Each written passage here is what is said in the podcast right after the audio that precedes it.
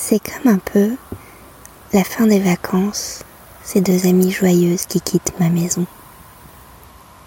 L'amitié naissante, c'est comme un rire clair qui ouvre toutes les fenêtres d'un grand coup de vent, qui ne s'embarrasse de rien et s'invite à la table où coulent les embrassades et les compréhensions muettes, comme si des âmes à l'unisson faisaient pousser ensemble des fleurs légères aux racines profondes mais encore insoupçonnées, comme si le renard et la biche de mon vallon conversaient longuement sous le prunier, en buvant le thé sous les auspices d'un rossignol.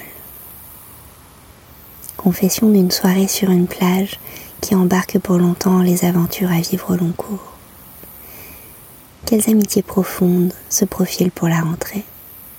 Pensez-vous dans le flot qui dégringole à toute allure vers la reprise?